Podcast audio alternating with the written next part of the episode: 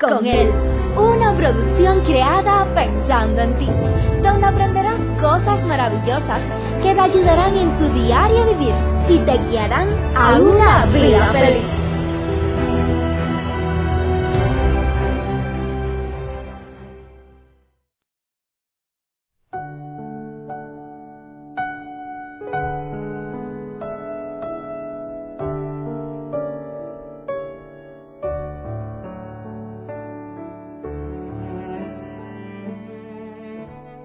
Hola mi querida familia, qué lindo es poder saludarte, qué lindo es poder estar aquí contigo una vez más, qué bueno es poder reencontrarnos por este medio. Ya estamos a mitad de semana, el tiempo se nos va rápido, pero bendito Dios que nos regala en su grande e infinita misericordia, nos ha regalado otro día más.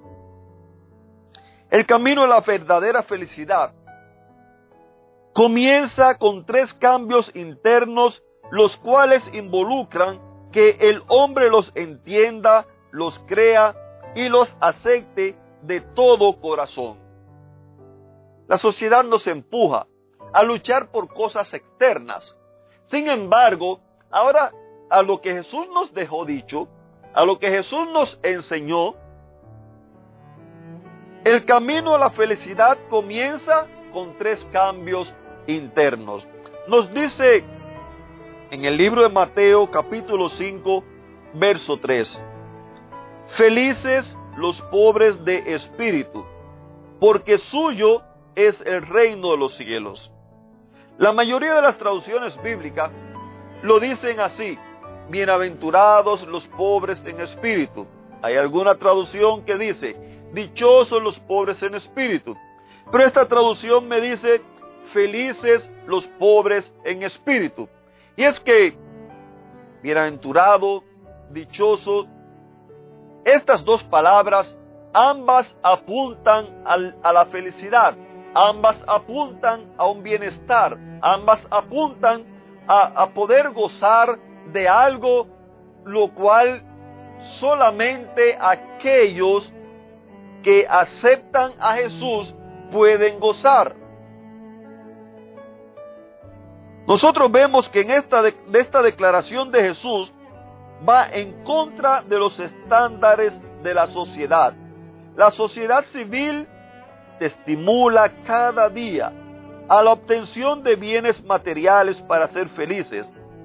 Pero Jesús solamente ahora dice que aquellos que sean pobres en espíritu serán los que gozarán de el bienestar del reino de los cielos. ¿Y cómo podemos entender esto? Lo primero que tenemos que entender es que Jesús no está hablando de pobreza material. Yo recuerdo en el lugar donde me crié, allí nadie podía pensar en mejorar un poquito su vida.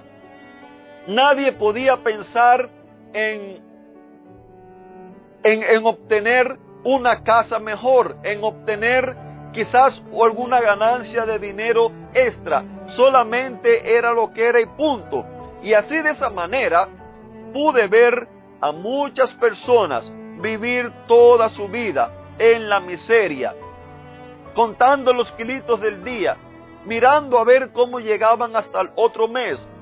Así los vi llegar, así los vi crecer, así los vi pasar la vida y así también algunos los vi morir. Qué triste, queridos hermanos. Qué triste, queridos amigos. Qué triste, querida familia, que muchas veces no entendemos ni estudiamos con detenimiento la Biblia, no estudiamos con detenimiento la palabra de Dios.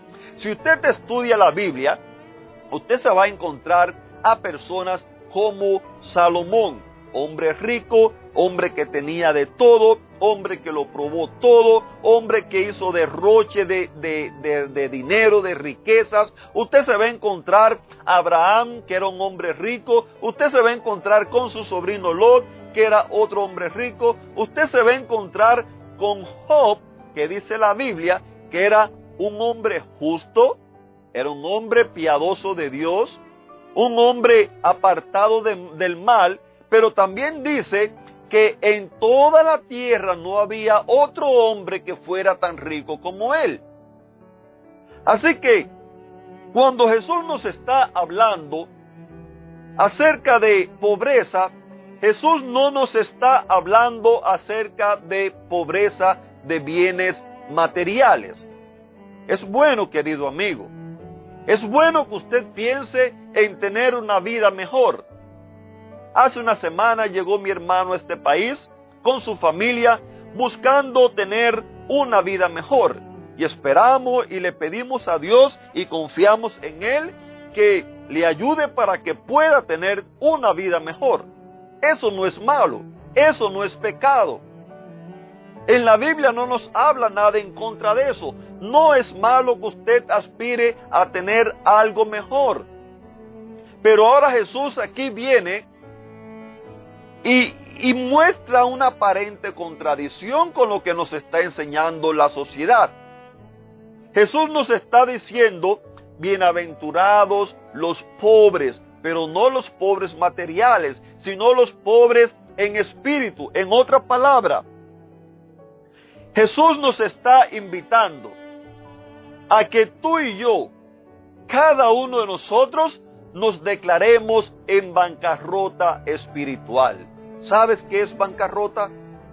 Bancarrota es cuando una persona tiene muchas deudas, tiene pocos ingresos, no puede pagar todas sus deudas, está viviendo una vida que es un infierno, los aquellas personas a las cuales le, le, debe viven arriba de ella llamándola, dame, págame, mira, amenazándola. Y entonces esta persona, viendo la situación que tiene, va a contrata un abogado, el cual arregla todos los documentos, los lleva a la corte con el objetivo que el juez, al ver que tiene más salida que ingresos, entonces lo declara en bancarrota. Una vez que lo, se declaró en bancarrota, todas sus deudas quedaron saldadas. Ahora Jesús te está diciendo, mira, si tú quieres vivir una vida feliz, si tú quieres vivir una vida llena de gozo, una vida llena de paz, tú necesitas declararte en bancarrota espiritual. ¿Por qué?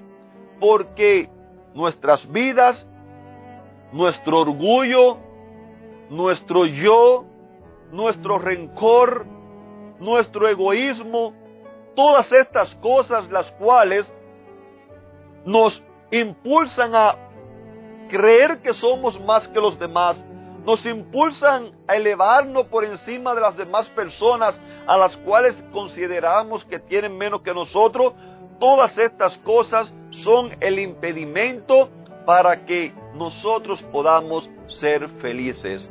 Y ahora Jesús te está diciendo, mira, no hay nada que tú puedas hacer, no hay un pelo, mi querido amigo, no hay un pelo de nuestra vida que nosotros podamos hacer. Por muchas cosas que nosotros hagamos, no hay nada bueno que nosotros podamos hacer que contribuya para que nosotros podamos gozar de esa felicidad que Dios nos quiere dar.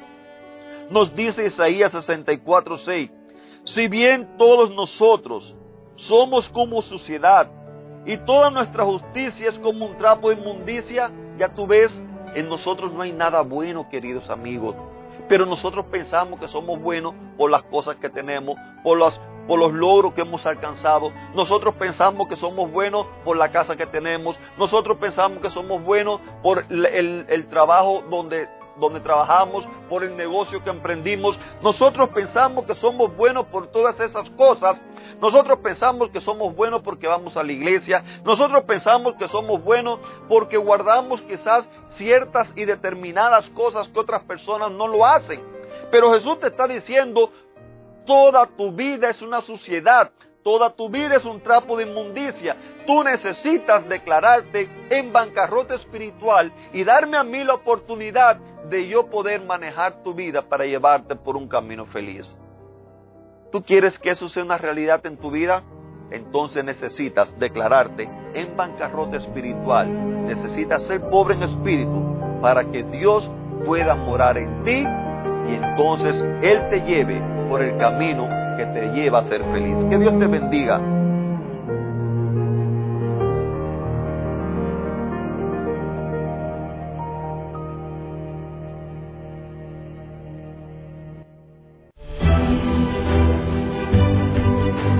Te esperamos en una próxima emisión. Recuerda que nos puedes encontrar en nuestras plataformas digitales iBox, Anchor y Facebook. Bajo el título Vívela con Él. Que la paz, el gozo y la bendición de Dios sean contigo.